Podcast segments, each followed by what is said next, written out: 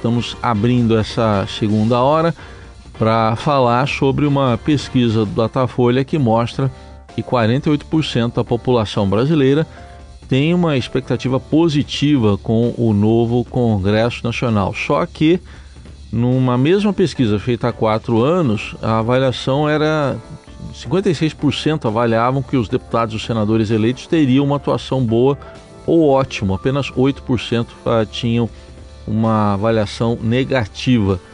E, lembrando que em 2018 teve a eleição numa onda bolsonarista que promoveu uma renovação recorde, levou para Brasília muitos influencers de direita que prometiam fazer uma revolução no, no modo de fazer política. Depois de quatro anos, muitos deles foram engolidos pelo que eles mesmos chamavam de velha política. Foram lá para o baixo clero, principalmente.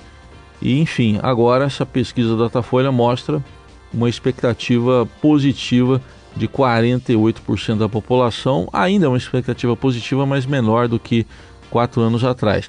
Por isso a gente convidou para uma conversa o Bruno Silva, cientista político e diretor de projetos do movimento Voto Consciente. Oi, Bruno, bom dia. Olá, muito bom dia, Heisen. Muito bom dia a todos que nos ouvem pela Eldorado. Sempre uma alegria conversar contigo. Bom, uma, inicialmente queria uma avaliação mais geral sua do resultado dessa pesquisa. Qual a sua percepção? Olha, Raíssa, acho que a primeira coisa que a gente precisa observar nesses dados é o fato de que eles mostram, como é esperado, de que há uma expectativa, e essa expectativa não é tão baixa assim, em relação às mudanças que ocorrem no Congresso Nacional. Isso é até um movimento natural em função do fato das eleições terem ocorrido há poucos meses e também esses parlamentares estarem há poucos meses de assumirem as suas cadeiras. Né? Então, a população que elegeu esses parlamentares, que diga-se de passagem, não é um total, né, vamos dizer assim, do eleitorado apto. Nós sabemos que as taxas maiores de votos, né, que não são direcionados como votos válidos, vão para o, não vão para os deputados, né? Eu acho que tem esse primeiro ponto, é um, um dos cargos ali que mais nós temos a quantidade de pessoas que não escolhem os representantes políticos, se a gente compara, por exemplo, com presidente, governador e os demais cargos representativos como um todo. Mas é uma expectativa alta porque as pessoas votaram nesses parlamentares, esperam ver mudanças, entendem que o voto é um momento de repactuação e que, portanto, colocam ali sobre esses parlamentares uma expectativa de que venham a fazer mandatos melhores do que os antecessores. Você observou algo que é importante também nesses dados, o fato de que a renovação, de modo geral, na Câmara dos Deputados foi bem inferior do que aquela identificada em 2018, né? Foi quando as eleições foram foi o momento em que nas eleições o brasileiro trouxe muita mudança, trouxe muita trouxe nova energia, vamos dizer assim, para as urnas, mas é um percentual que está dentro daquilo que tradicionalmente sempre acontece na Câmara dos Deputados. Então, acho que há uma expectativa de quase a metade daqueles que foram entrevistados de que tenha-se uma, de que se tenha ali à frente do Poder Legislativo novidades. E quando a gente fala em novidades, é que os temas que possam ser votados ali, discutidos, venham de alguma maneira a beneficiar a população. A gente sabe que os desafios políticos são muito grandes, mas essa expectativa acaba revelando que o brasileiro acredita no Congresso, muito embora a tendência é que, com pouco tempo de exercício do mandato, essas expectativas e essa visão né, de que os parlamentares podem ter um bom trabalho, elas tendem a diminuir. E isso se deve também a outros fatores, como, por exemplo, uma incompreensão de parte da população de como que se dá ali os, os movimentos políticos, de como ocorrem é, o, de como ocorre o processo legislativo, de como que a, as políticas públicas vão sendo costuradas, a própria dinâmica dos trabalhos do Poder Legislativo, que faz com que muitos olhem para aquele universo, olhem para o Poder Legislativo e entendam que muitas das decisões que impactam a sua vida demora para sair, são muito morosas, ou quando saem, não saem exatamente como muitos gostariam que fosse. Então, essa incompreensão associada ao legislativo faz com que muitos avaliem o trabalho deles também como ruim e péssimo com o passar do tempo. Né? A grande maioria acaba tendo essa visão uh, associado ao Poder Legislativo. E muito também em função da maneira como os parlamentares atuam, né, e fatos que acabam fazendo com que a sua imagem fique ruim perante a sociedade brasileira. Por exemplo, nos últimos anos, a questão associada ao orçamento secreto, que, embora tenha contribuído para que alguns dos parlamentares conseguissem se conectar de modo mais intenso com as suas bases eleitorais, fez também com que muitos dos eleitores brasileiros, uma boa parte da população brasileira, olhasse para aquilo tudo com muita desconfiança em função da falta de transparência, né, em função da maneira como a execução do orçamento estava acontecendo. Então, tradicionalmente, Heisen, o Congresso ele é visto, né, e, o, e a Câmara dos Deputados, uh, de modo um pouco mais intenso, é visto com muita desconfiança por parte uhum. da população. Esses dados que a gente vê agora é da expectativa de que mudanças possam ocorrer, mas também nós não, não devemos imaginar que vai haver um cavalo de pau ou algo nesse sentido, em termos de mudança do rito dos processos do legislativo. Talvez muito desse encanto já comece a se desfazer um pouco mais quando as pessoas observam de modo mais atento o funcionamento do Congresso, acreditando que tudo pode se resolver num passe de mágica. E para quem acompanha o Poder Legislativo, a gente sabe que não é bem assim que funciona, uhum. sobretudo dentro de uma casa coletiva e complexa como aquela. E, e, em relação à pesquisa de 2018, que mostrava um índice maior né, de expectativa positiva, 56%, estava é, exagerada aquela expectativa? Enfim, qual a sua avaliação? Eu acho que ela era muito alinhada ao que era não só ao que foi não só o resultado que saiu das urnas, mas o que era justamente na concepção de muitos cidadãos brasileiros a ideia da mudança, né? Porque lembremos que em 2018 o contexto era bem diferente deste de 2022. Basta a gente observar, por exemplo, o universo daqueles que foram eleitos, né? Muitos dos deputados atuais, diante das regras de financiamento partidário em vigor, da maneira como acabaram acessando os recursos do Fundo Especial de Financiamento de Campanha, fizeram com que eles conseguissem ser reeleitos, né? Então, se a gente observar a quantidade de deputados que acabou sendo reeleita, isso se traduz na menor taxa de renovação quando comparada a 2018, a gente sabe que é, o universo que nós vamos encontrar agora de 2023 adiante, né, ou seja, até 2027, né, 23 é, até 27, o que, que a gente vai ver na verdade? Nós vamos ver políticos um pouco mais experimentados ou aqueles que haviam vencido e que eram novidade em 2018, que tiveram que de alguma forma se profissionalizar, que entenderam, vamos dizer assim, como a roda gira dentro daquele universo do poder legislativo.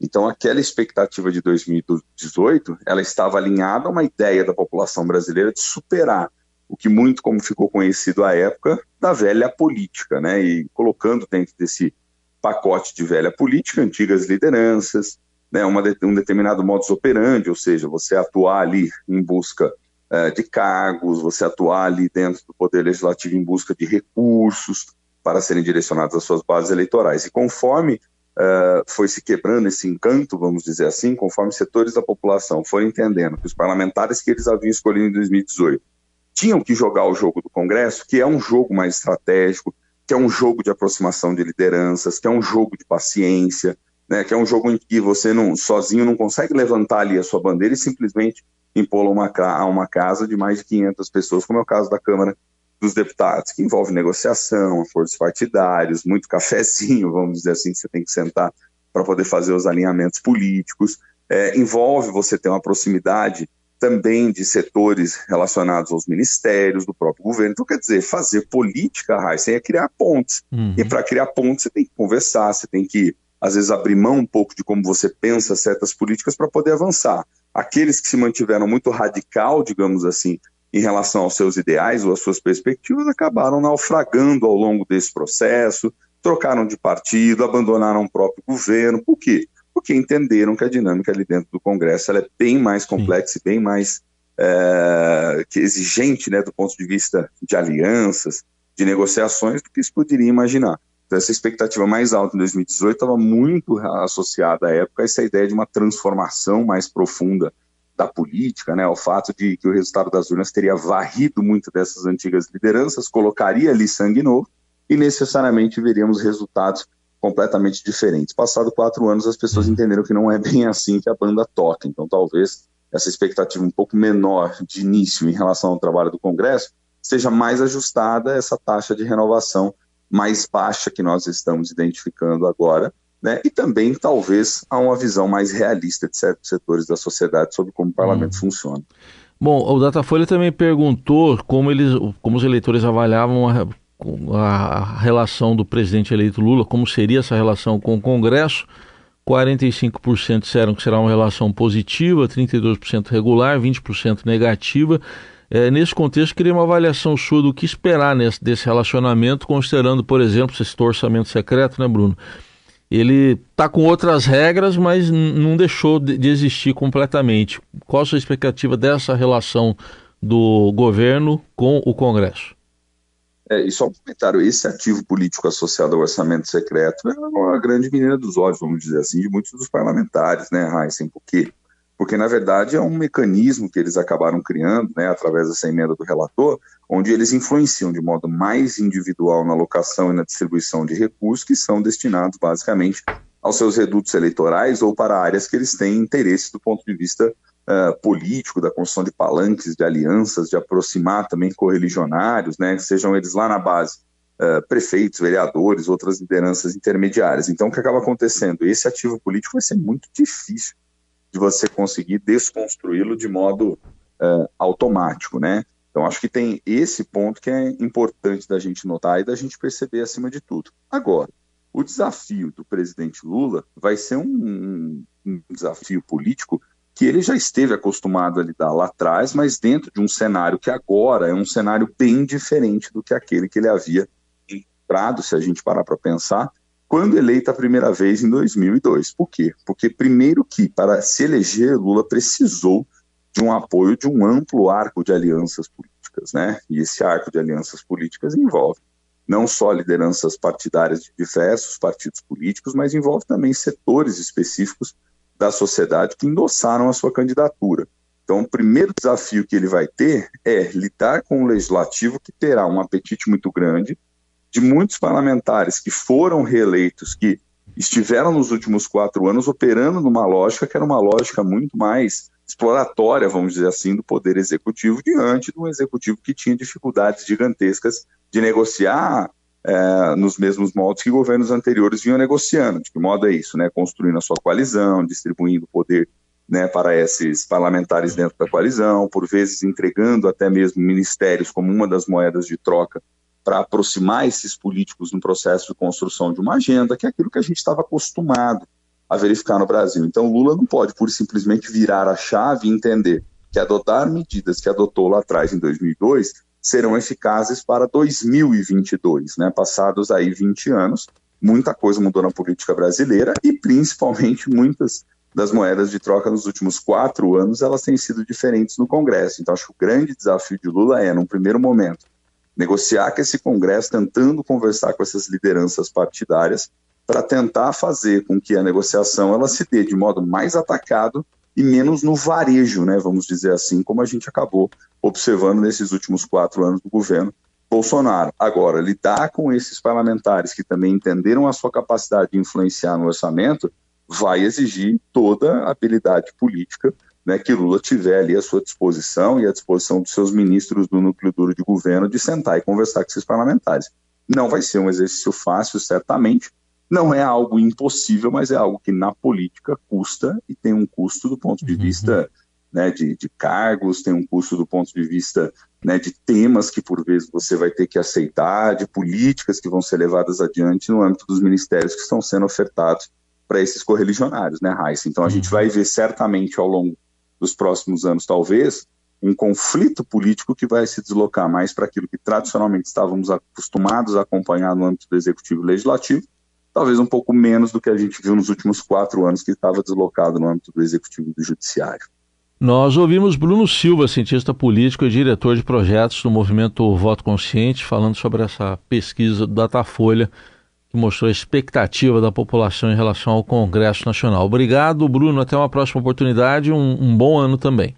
Eu que agradeço, Raíssa. Um abraço para você, um abraço a todos os ouvintes.